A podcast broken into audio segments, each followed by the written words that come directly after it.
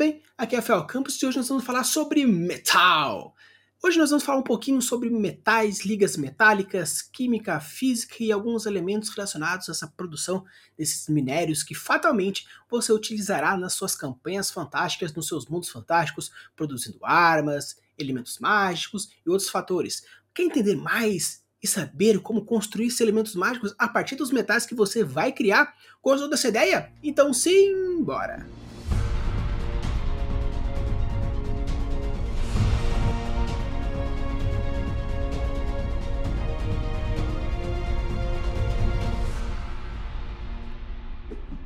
Pessoal, o objetivo desse vídeo é a gente trabalhar um pouco sobre a questão físico-química de alguns compostos metálicos, seja eles qual for da tabela periódica, e também criar alguns elementos interessantes que podem ser elementos fantásticos e, obviamente, criar coisas maravilhosas.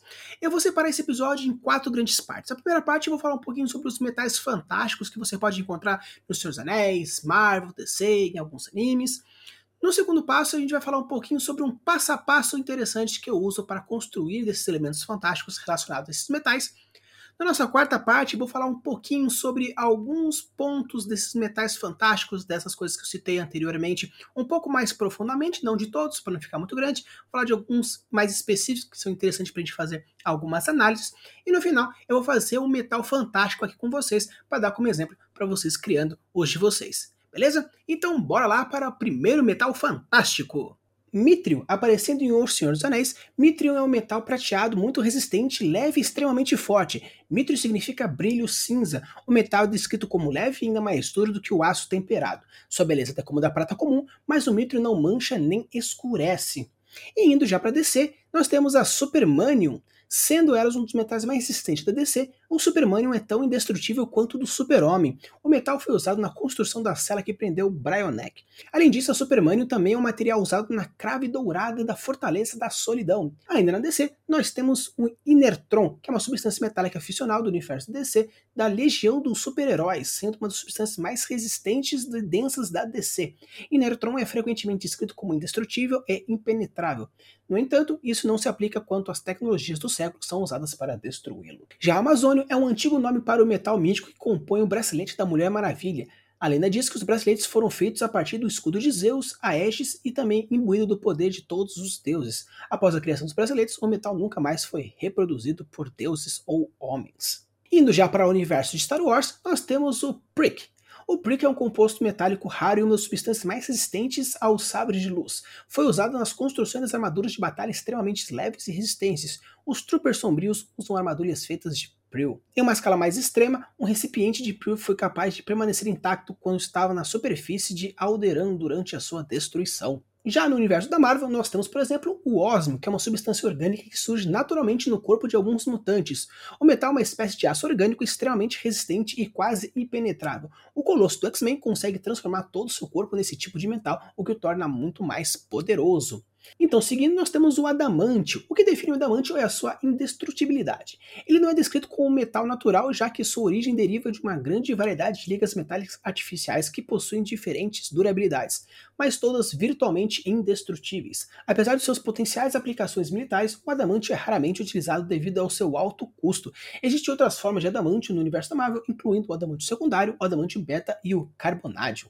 Seguindo, nós temos o uru. O uru é uma substância feita a partir de uma pedra de metal que somente o calor de uma estrela ou das forjas de Argad consegue gerar o calor suficiente para modelar o metal. Por causa disso, as armas forjadas utilizadas nesse metal são extremamente resistentes ao dano. Uru foi usada para construir o martelo de Thor Mjolnir, a lança de Odin Gungnir, o martelo do Bill Raio Beta Stormbreaker e a Strong Striker e armadura do Thor Booster criado por Tony Stark. Continuando então no universo da Marvel, nós temos a Muramasa, usou um pedaço da alma do Wolverine para forjar a lâmina. É uma espada feita de uma liga desconhecida e tinha originalmente a cor vermelha brilhante. A espada Muramasa é extremamente resistente e capaz de cortar praticamente qualquer coisa.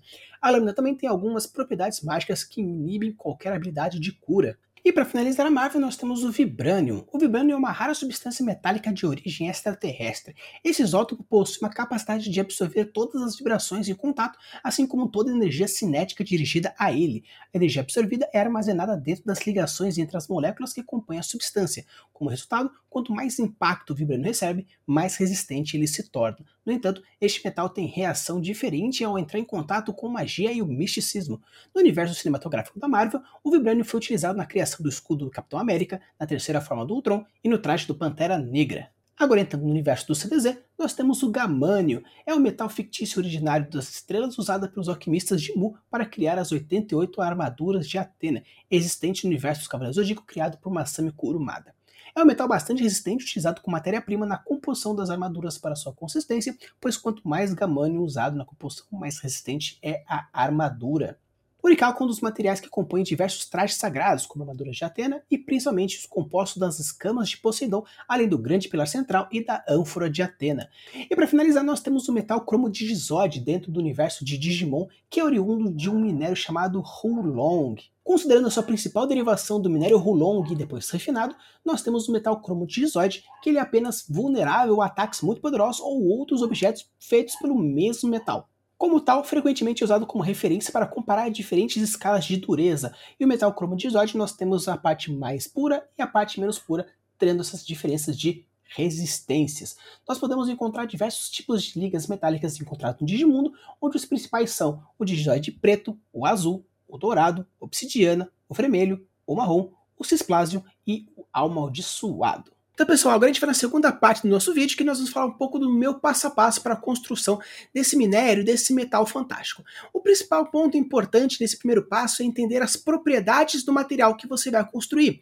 Se ele é quente, se ele é frio, se ele é duro, se ele é maleável, quais são as propriedades dele, porque a partir dessas propriedades você vai ter mecanismos para entender qual vai ser a função dele no futuro. Porque quando a gente fala de um metal fantástico, é interessante pensar numa arma, num capacete, numa armadura, num conduíte, alguma coisa prática para a sua função, para o metal que você vai utilizar. Então, um ponto legal que você pode começar já estudando já alguns pontos interessantes é a questão das, das propriedades geral da matéria, como por exemplo, inércia, massa, volume, extensão, impenetrabilidade, compressibilidade, elasticidade, divisibilidade, continuidade e indestrutibilidade. É bem legal porque toda matéria possui todos esses compostos, todas essas estruturas, e você pode modificar um pouco cada uma delas para utilizar desse seu metal fantástico, como por exemplo, a compressibilidade, ele é maleável, ele consegue fazer essa questão elástica ou até mesmo de expansão elástica ou não. Você pode fazer, por exemplo, em relação à inércia, onde as leis da inércia são um pouco diferentes, como por exemplo o vibrânio, que tem essa questão de absorver a energia cinética. Então você pode pegar todas essas propriedades gerais da matéria e fazer essas modificações mudando as propriedades do seu metal. E para nossa segunda etapa, a gente vai falar sobre a caracterização desse metal. Uma coisa interessante é que você vai utilizar quais são as propriedades agora relacionadas ao outro ponto da matéria. Porque nós temos, por exemplo, as propriedades organolépticas, que você vai falar sobre a relação dele com os cinco sentidos. Qual é a cor, qual é o cheiro, qual é a textura, qual é a temperatura. Então assim você vai caracterizar. Por que é tão interessante? Porque como esse metal caracterizado na partir dessas propriedades organolépticas, você pode fazer uma nova associação relacionada àquela propriedade que você vai fazer. Então, por exemplo, você pode pegar um metal que seja ele amarelo e vai fazer uma questão, por exemplo, elástica, e essa propriedade elástica é colocada, por exemplo, num capacete onde ele bate e faz um, e volta, diminuindo o dano, não na questão da absorção da inércia, mas sim na maleabilidade. Ou, por exemplo, você pode fazer um metal relacionado a uma uma faca que tenha um cheiro de podre, por exemplo, embutida no metal propriamente dito, onde você pode jogar, por exemplo, causando algumas interferências no tato, no paladar, ou qualquer outra característica específica. Então é interessante porque normalmente também as cores são algo bem legal porque está relacionado diretamente aos quesitos fundamentais da psicologia das cores. Uma espada vermelha, um arco verde, um escudo azul, onde o próprio metal possui essas cores propriamente ditas. E com isso você fica mais fácil de você colocar outros pontos interessantes, como por exemplo, ah, um escudo de cor vermelha, um escudo de cor laranja, um escudo de cor verde, onde possui propriedades diferentes, uma espada vermelha, uma espada verde, uma espada marrom, onde também possui propriedades diferentes a partir dessas caracterizações. Então eu acho isso bem legal, bem interessante utilizar primeiramente as propriedades da matéria gerais para a primeira parte, e na segunda parte utilizar as características organolépticas, que é algo bem interessante, porque você já dá mais rodadinha e com isso você já consegue ter alguma noção diferente na hora de construir aquele metal diferenciado, aquele metal fantástico. O próximo passo é a questão da origem e obtenção. Uma coisa interessante sobre esse ponto é que Normalmente, quando a gente fala de origem e obtenção, estão diretamente ligados aos dois primeiros pontos que a gente trabalhou, a questão das propriedades gerais e da caracterização. Se você quer fazer, por exemplo, um metal que ele é muito resistente, é interessante você ter, por exemplo, uma obtenção dele relacionado a profundidades, a pressão, a dureza, a minérios super profundos. Ah, eu quero uma coisa que seja, por exemplo, propriedade de reter calor, algo que seja próximo, por exemplo, a vulcões. Ah, eu quero um metal relacionado, por exemplo, ao magnetismo, à eletricidade. Pode ser que esses metais fiquem próximos, por exemplo, de locais onde tem chuvas de raios. Então você pega essa questão principal das propriedades e, obviamente, da caracterização, e você pode utilizar fazendo as explicações. Então, basicamente, quando a gente fala de origem e obtenção, nós estamos falando basicamente em estruturas e respostas que expliquem as propriedades anteriores. Por quê? Porque a sua localização, a sua origem, ah, é um metal divino que veio a partir da lágrima de um deus, ou um pedaço da carne de um demônio, ou, por exemplo, alguma outra característica fantástica. Então você vai explicar algumas, algumas questões da suspensão da descrença que a gente fez lá no comecinho, na questão da propriedade, com essas explicações dessas origens diferenciadas. Então, Basicamente, respondendo novamente, quando a gente fala sobre essa questão das origem e obtenção, seria uma forma de você explicar o porquê dessas propriedades diferenciadas, dessas caracterizações diferenciadas. Nosso próximo passo é a questão da utilização. Quando a gente fala sobre minérios fantásticos, normalmente a gente pensa em armas, a gente pensa em escudos, em armaduras e coisas relacionadas mais a bélicos. Mas quando a gente fala sobre metal, estamos falando sobre a utilização de alguma coisa, a tecnologia voltada para alguma coisa. E por isso você pode utilizar, por exemplo, como uma dobradiça de porta, um metal relacionado à dobradiça de porta. E por que tem que ser um metal simples? Não pode ser um metal encantado? Porque, por exemplo, é um metal que, dependendo da temperatura, ele faz um rangido X ou Y, ou dependendo da força que você faz, faz um barulho diferente, ou, por exemplo, ele é tão fluido por causa do poder de inércia que ele tem. Então, você pegar essas utilizações fugir um pouco do tradicional, fugir um pouco do bélico, é algo bem legal, algo bem interessante, porque você utiliza dessas variedades. E não importa que, por exemplo, você pode falar assim: ah, essa tecnologia é utilizada para dobradiças de portas. Aí um cara teve uma sacada e falou assim: por que eu não coloco, por exemplo, num arco, numa ponta de flecha para mudar uma possibilidade? Então você colocar alguns problemas diferentes, inusitados, e resolvê-los com esses metais fantásticos é interessante. Não precisa necessariamente tudo ser feito com magia, porque não pode resolver com tecnologia desses metais fantásticos, hein? E para terminar, a gente tem os diversos. Os diversos são qualquer outra característica ou informação importante que seria para o seu metal. Como, por exemplo, existe uma técnica específica para forjar, existe uma técnica específica para encontrar, existe algum animal ou uma planta que esteja relacionado àquele metal, àquele minério. Por exemplo, você precisa fazer uma sincronização da alma, da mente, do espírito do corpo com aquele metal seria interessante então você colocar outras características que fogem uma das anteriores para deixar aquele gostinho mais, aquele flavor naquele metal específico e importante que você está construindo nas suas armas fantásticas. Então, pessoal, agora a gente vai para nossa terceira parte, onde nós vamos avaliar um pouquinho sobre alguns dos metais que eu já citei anteriormente, já no começo do episódio, para fazer um pouquinho de algumas análises importantes e interessantes sobre aquilo que a gente vai discutir.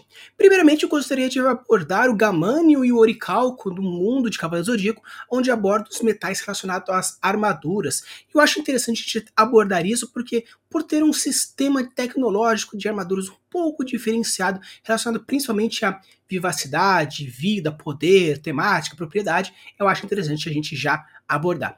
Então, primeiramente, fazendo uma revisão rapidinho, o que, que é o oricalco e o que é o gamânio. O gamânio é um metal fictício originário das estrelas usados pelos alquimistas de Mu para criar as 88 armaduras de Atena. É um metal bastante resistente, utilizado como matéria-prima na composição das armaduras para sua consistência, pois quanto mais gamânio usado na composição, mais resistente é a armadura. Então, basicamente, quando a gente fala do gamânio, provavelmente deve ser a quantidade de metal relacionado à questão de armaduras de bronze, armaduras de prata e armaduras de ouro. Por que, que acontece? Cada uma dessas armaduras, tipos diferentes, eles vão ter resistências diferentes, tanto que você consegue ver no anime clássico e também em todas as temporadas de Cavaleiro do Zodíaco, onde com pouca força você consegue destruir as armaduras de bronze, com um pouco mais de força você faz as armaduras de prata e você precisa de poderes imensos para destruir as armaduras de ouro. Então, provavelmente o metal básico que causa essa resistência é esse metal relacionado às armaduras de prata, bronze e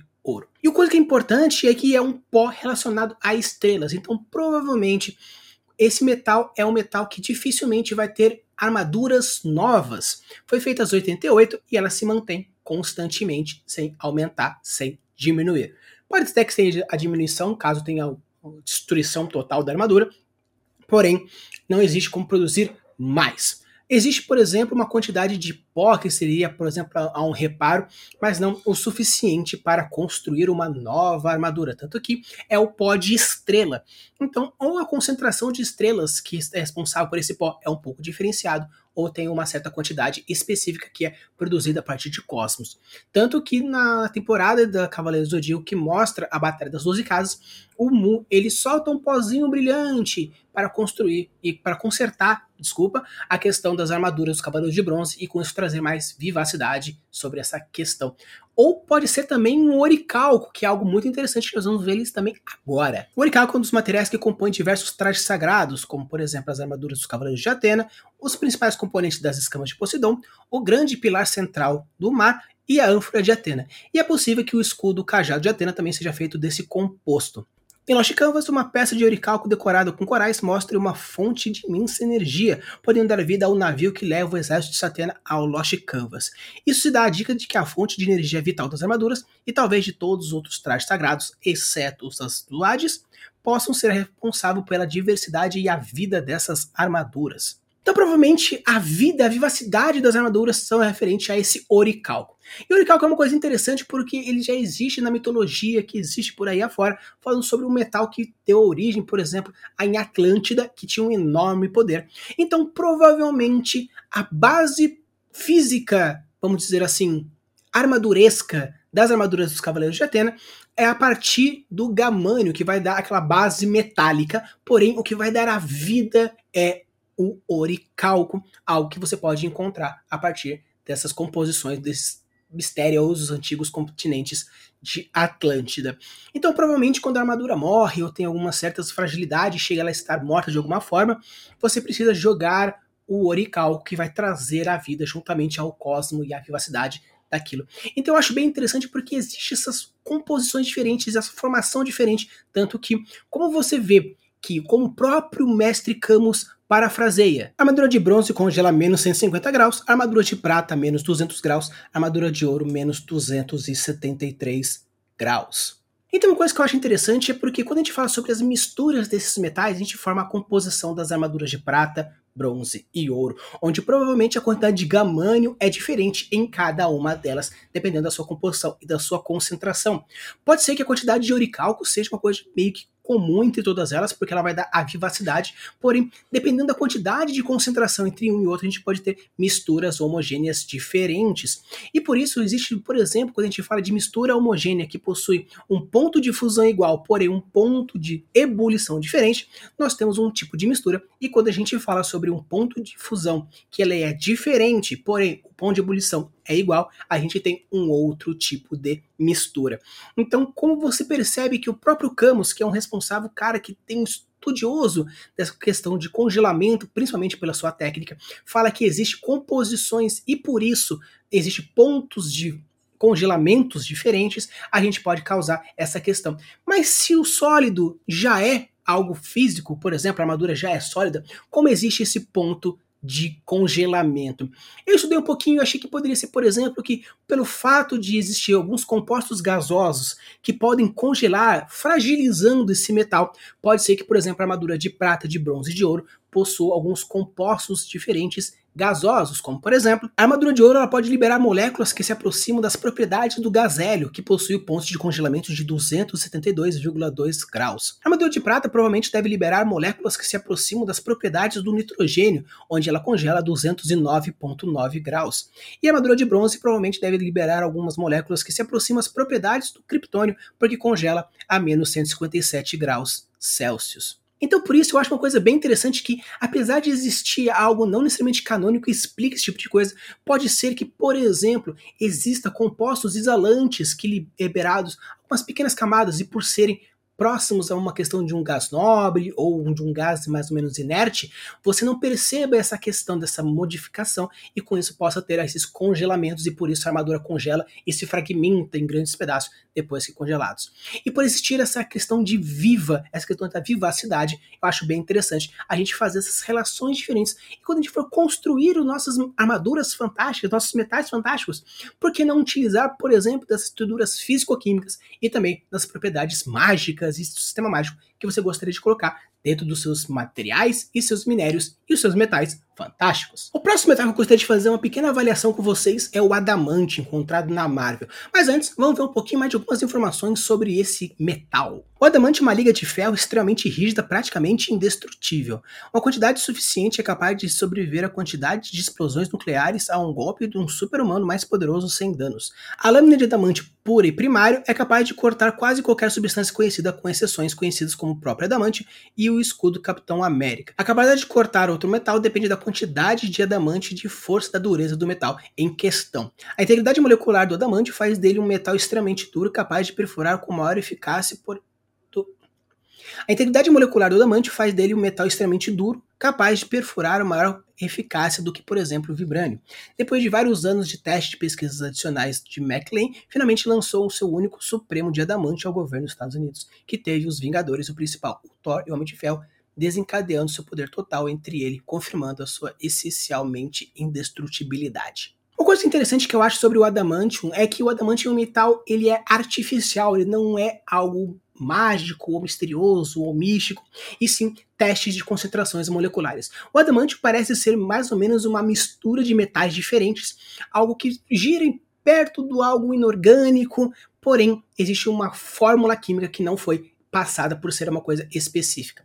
Provavelmente deve ter algum tipo de metal diferenciado que fuja um pouco da periódica, porque quando a gente fala de uma liga de ferro, provavelmente deve ter alguma questão diferente. E como foi mostrado, apesar do vibrânio ter uma capacidade de impacto muito forte e conseguir absorver esse impacto por causa da composição molecular, já o adamante tem uma outra composição molecular diferente que torna uma dureza diferenciada. Tanto que, como eu falei lá no começo, quando a gente fala das propriedades gerais da matéria, existe uma grande diferença em destrutibilidade, em dureza, densidade. Então você pode encontrar metais que sejam estupidamente duros para uma coisa e moles para uma outra coisa. O vibrânio, quando recebe um impacto, ele não quebra mas em compensação o adamante, dependendo que ele pode até cortar, quebrar e fazer uma outros tipos de propriedades diferentes. Então eu acho bem interessante, principalmente no universo da Marvel, que existem diversos tipos de metais diferentes, com propriedades diferentes, e como trouxe aqui o adamante, ele tem essa questão de ser muito maleável em temperaturas muito altas, porém, depois que ele solidifica, ele fica indestrutível. Indestrutível entre aspas, né, porque pode ser que exista alguma coisa que faça ele romper, dependendo da magnitude de energia, apesar de poder aguentar forças muito extremas, como bombas nucleares e poderes sobre-humanos. Mas é algo interessante porque acontece, por exemplo, no filme dos X-Men, o Adamante começar a ser levemente modulado pelos poderes do Magneto. Não se rompeu, não se quebrou, porém ele conseguiu se dobrar. Então imagina a capacidade magnética, por exemplo, do adamante pode ser uma coisa um pouco diferenciada, dando essa maleabilidade diferenciada. Então eu acho bem interessante a gente pegar quando for observar e compor os nossos metais, os nossos minérios, esses compostos diferentes, a gente entender um pouco essas questões físico-químicas. Obviamente, você não precisa ser físico, você não precisa ser químico, você não precisa ser um produtor, engenheiro que seja, mas eu acho interessante a gente entender um pouco das propriedades físico-químicas da matéria, que isso a gente vai conseguir trazer de uma maneira um pouco mais científica e se quer fugir um pouco do científico e ficar mais no místico, no fantástico mesmo, não tem problema. O importante é você entender um pouco disso para criar algumas conexões neurais dos seus leitores, dos seus jogadores, daquelas pessoas que estiverem utilizando desses materiais, porque com isso vai dar um pouco mais de força e base para suas construções científicas e não ficar simplesmente, ah, é mágico, ah, isso, é aquilo, e com isso fica uma coisa mais fácil e poder gerar Deus Ex Machina um pouco mais com facilidade, beleza? Então, pessoal, essa aqui foi uma questão que fiz, quis fazer principalmente sobre uma análise, e agora a gente vai entrar na nossa quarta parte e criar o nosso material fantástico com o passo a passo que a gente construiu na nossa segunda parte. Então, pessoal, a gente vai agora falar um pouco sobre mais a questão da construção dos nossos metais. Então a gente vai começar colocando um pouco sobre a, os passo a passo um pouco mais simples, beleza? Então, para começar, eu gostaria de começar então pelo primeiro passo, que é a propriedade, que a gente vai falar um pouco sobre as propriedades orgânicas da matéria, as propriedades gerais da matéria. A gente tem a divisibilidade, tem a condutibilidade, tem todos os outros fatores que a gente já comentou. Eu gostaria de começar falando que o nosso metal tem um certo grau de dureza, não muito elevado, mas que tem já essa questão não muito não não elevado, mas de nível bom de dureza. Um outro quesito que eu queria falar um pouco também sobre a, as propriedades, que é a divisibilidade. Divisibilidade. Em, te em temperaturas, quanto mais vai aumentando a temperatura, mais fácil é a quebra, mais fácil é de trincar. E também, quanto mais frio, mais duro fica. Então, sobre essa questão de visibilidade, quanto maior a temperatura, mais fácil de se. Agora, pegando o nosso próximo ponto, a gente vai falar sobre as caracterização, as características organolépticas, ou seja, cor, textura, cheiro e todas as coisas relacionadas ao nível dos cinco sentidos. Então, eu queria começar falando sobre a cor e ela é azulada em temperatura em temperatura ambiente e fria e ficando numa cor esverdeada em temperatura temperatura mais alta. E outro fator interessante que tem é que ela tem um gosto salgado e, e de aspecto áspero. E mesmo que você aumente a temperatura e consiga modelar, ela tem sim um aspecto áspero.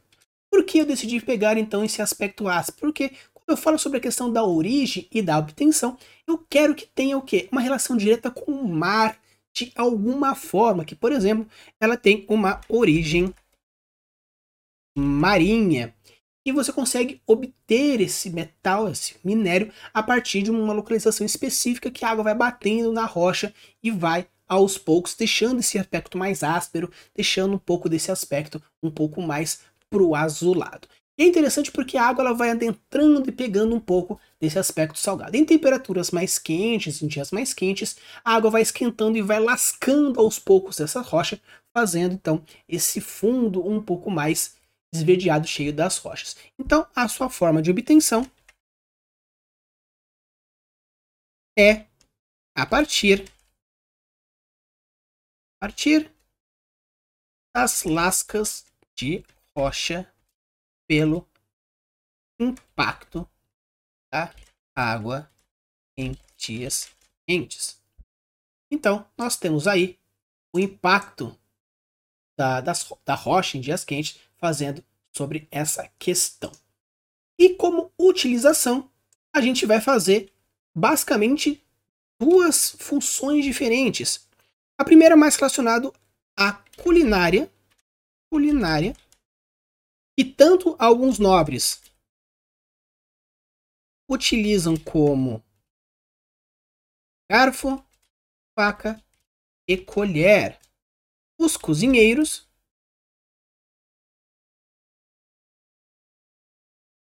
os cozinheiros utilizam para é, salgar leves pequenas para acertar o sal, para acertar o sal pelo fato do metal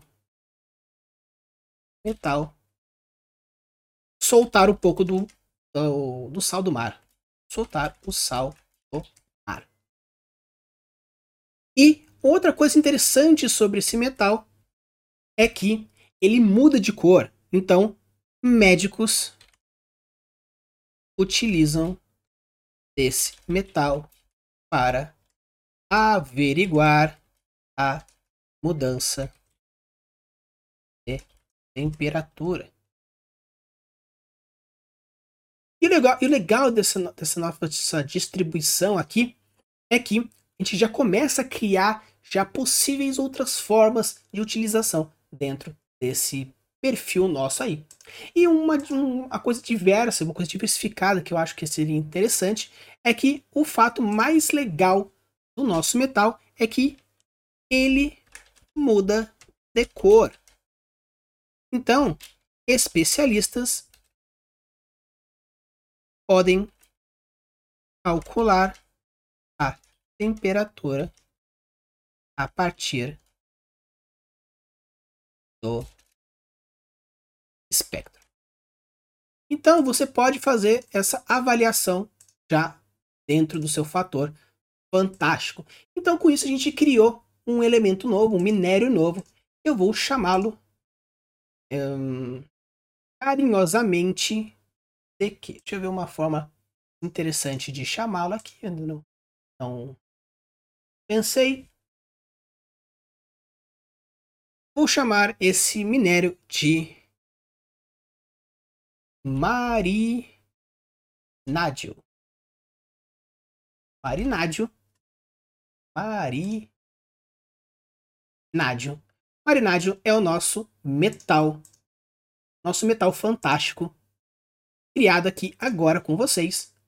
E possui um nível de dureza não muito elevado, que é facilmente modelável, porém ele tem um certo nível legal de dureza. De visibilidade, quanto maior a temperatura, mais fácil de se quebrar. Azulado em temperatura ambiente e fria, esverdeado em temperatura mais alta, salgado e áspero. De origem marinha, você tem obtenção a partir das lascas da rocha por impacto da água salgada em dias quentes, utilizado na culinária, como alguns nobres para o garfo, faca e colher, e acertar o sal pelo fato do metal soltar um pouco do sal marinho, e os médicos utilizam desse metal para averiguar a mudança de temperatura, e algo interessante é que ele muda de cor, e esses especialistas podem calcular a temperatura a partir do espectro de cores. Beleza? Então, fica aí com vocês o nosso novo metal fantástico, o marinádio. Então, pessoal, esse foi o nosso episódio falando sobre metais fantásticos e algumas coisas diferentes para a gente já ir trabalhando. Eu comecei já dando uma palhinha aí para vocês já terem começado já ter estruturas mínimas para construir os seus materiais fantásticos. Obviamente dá para fazer de várias outras maneiras, outras formas de abordagem e até mesmo coisa mais natural e científica, mas isso fica aí para um próximo episódio. Se vocês gostaram, não deixe de deixar o like, se inscrever aqui, porque episódios duas vezes por semana, ainda lives e outras surpresas que estão por vir, só aqui no Craftando Mundos. Use e abuse nas suas criações e deixe seus mundos cada vez mais incríveis. Valeu!